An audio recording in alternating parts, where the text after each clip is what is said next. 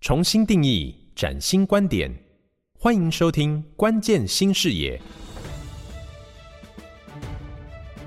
本节目由造物者的智慧风光 AI 窗赞助，好家庭联播网古典音乐台制播。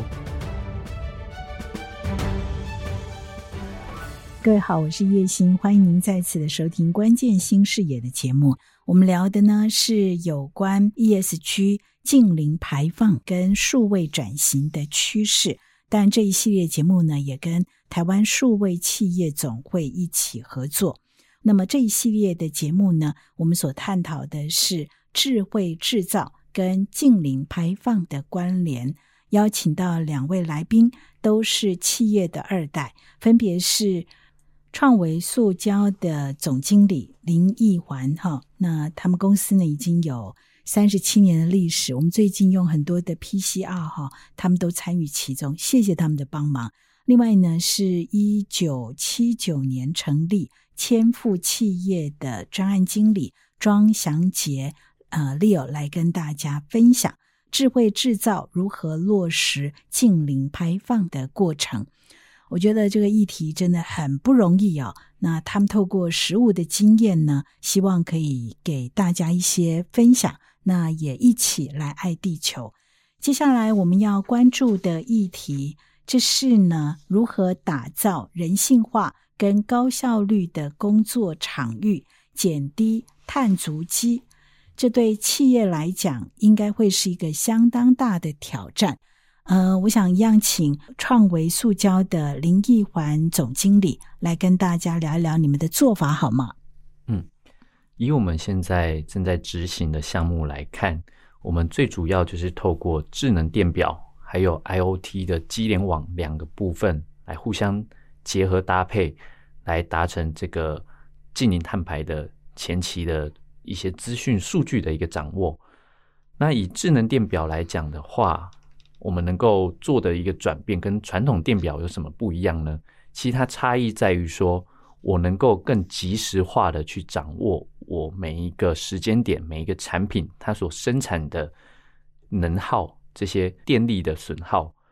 为什么我们要做这样的一个及时化呢？其实就是说，我们除了能够掌握及时的碳排放以外，也可以做到预测这件事情，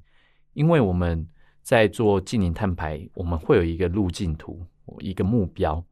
那我们要达成这个目标，我们就必须要去预测我们在当日或者是每周、每月，我们是否能够达成，就需要有一个比较精准的一个掌握。那再来，智能电表除了能够让我们的能耗数据更精准以外，呃，有别于过去的一个管理模式，就是说。过去我们在管理这些能耗的方法，其实是每个月才去抄一次这个电表，再加上我们的能耗是透过设备上面的明板，它的额定功率，再搭配它的一个架动率，我们去做一个简单的粗估。通过这样的一个估算，有一定的参考价值，但是它没有办法很精准的去反映我们实际的这个能耗。那当然，我们换算出来的一个碳排放，就是也只能仅供一个参考。所以，我们有了这样更精准的一个智能电表的一个管理以后，我们就可以去及时，然后更精准的掌握我们的这个设备的一个能源损耗。那 IOT 联网的部分，其实我们可以透过这样的一个联网的机制，对于我们有一些设备它的一个运作，我们可以去。设定一些间歇的一个管理，例如说我们的射出机，它一定需要搭配干燥桶来干燥我的呃这些塑胶原料，去除它里面的水分。但是有些原料它其实不必一直常开的去干燥它，我就可以透过这样的 IOT 的联网去设定它的一个间歇的运作，然后去监控它，让它是在需要启动的时候被启动，不需要启动的时候我就可以关闭。进而来达成我们的能耗降低的这样的一个目标，也能够达成我们的近零碳排的这样的一个呃路径图的一个目标的实践。那以我们现在公司的一个呃年度用电量来讲的话，我们在每年四百六十万度左右的一个电的损耗，换算成我们的碳排放是两千三百三十六吨的碳排放当量。我们因为透过了这些 IOT 的联网，还有一些设备的一个管制，其实光今年度确定可以能够降下来的一个碳排放，就可以达到五十吨左右的碳排放。所以这是我们初期透过这样的一个智慧装置，能够节省下来的一个效益。谢谢。一环哈提到了创维塑胶在智能电表还有 IOT 联网上头的管理装置哦，这是一个智慧管理的装置。那千富呢？六，那我这边来分享一下我们的一些工作场域跟一些节碳的一些制度。那我们其实也在几年前就拿到了 ISO 一四零零一的这一个认证标准。那在这个标准下面呢，有几件事情我们是已经完成的。第一个是我们已经全面的换了 LED 的这个照明设备，全厂区已经全部改用 LED 的这个平板灯，这边也做到一个效能的一个完整的节省。那再来就是在废弃物的这个分类的方案，我们依法规确实分类，记录每次的垃圾量的评估，减少环保公司的这个收运的这个花费，垃圾量已经减少了百分之十 percent。再就是降低非直接单位，也就是办公室的一个资源耗能的一个方案。在二零二一年跟二零二零年的相比的时候，我们就已经电费已经是减低了二十 percent 这样子。再就是利用一些数位的系统去降低这个纸张的应用这样子。那我们有导入一些像 Easy Flow 这些线上的签合系统这样子。那今年的目标是要在纸张这边减少十五 percent 的这个耗能。在其他的方面，你可以怎么样去降低你的碳排呢？当然，我们也有去做一个绿电的评估。这个就是我们希望有机会可以去做这个太阳能板的架设。那因为我们以前没有这个想法，觉得场域不够大，那甚至之前这些店可能都是由政府那边再去跟你签约什么的，所以其实这些绿电都后来都回告政府跟台电这边。那我们之前没有做这件事情，所以相对的有机会做这个东西。那不无小补啊，至少也是个绿电，你就不需要去多耗其他的能量，可以用自己的绿电补自己的碳排这样子。再就是在零碳大学这个过程当中，我们的夜市它有一个泛电池的一个储能柜系统的评估。那它这个泛电池的这个储能柜算是比较新的科技，它在储电跟在放电这个过程的消耗相当的低，所以你可以在非峰值的时候去存你峰值可能需要的电。这个也是在电的方面做一个平衡的收支的一个策略，去存便宜的电，让你的生产不会中断这样子。那再也是还有像有一个新的节能棒的试用，它算是用量子技术把电阻变低，可以更有效率的把你的电做一个使用。那目标我们的尝试会是希望在空压机跟冷气这一块可以节能大概十到二十 percent 的一个这个电费这样子。这是我们目前已做跟即将可能在评估的方面。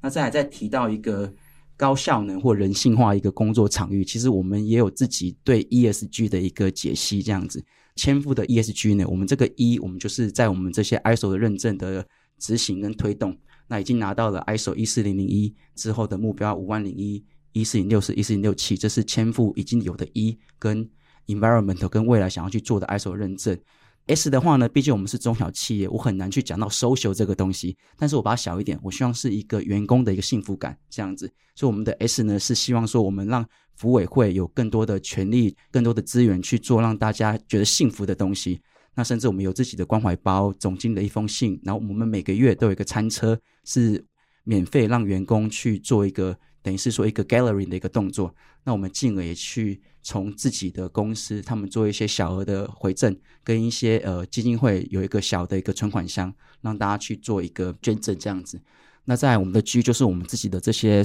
数位管理。那诚如刚刚说的，我们这些线上签合 HRM，还有就是我们的 KM，其实都是让无纸化这个东西更能够落地，那让沟通更有效率、更人性化这样子。我听说千富还带着员工环岛，对不对？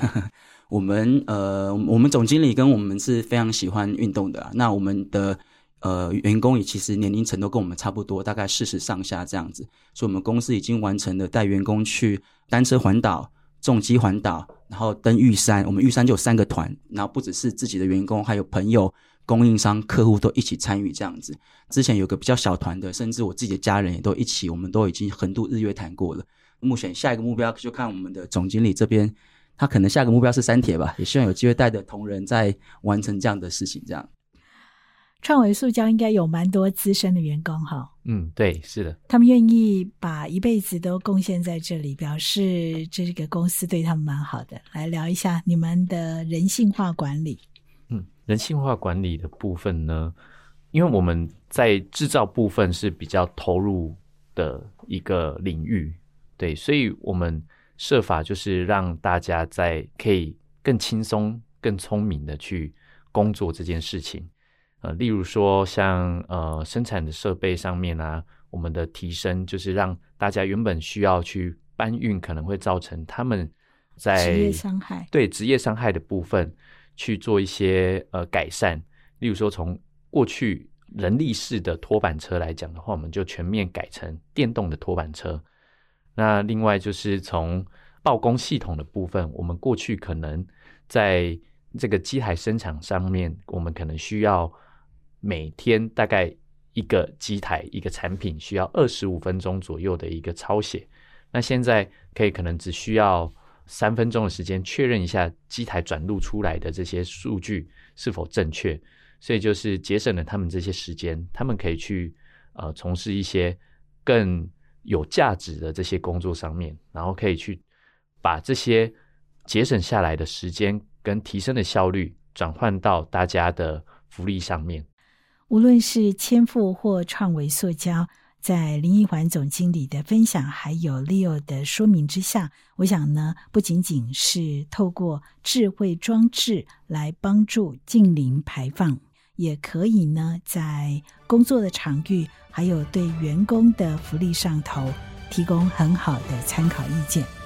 这是我们的 podcast 今天的内容。如果你觉得很棒的话，欢迎你给我们五颗星的评价，同时跟你的好朋友一块来分享。节目就进行到此，我们下一次空中见。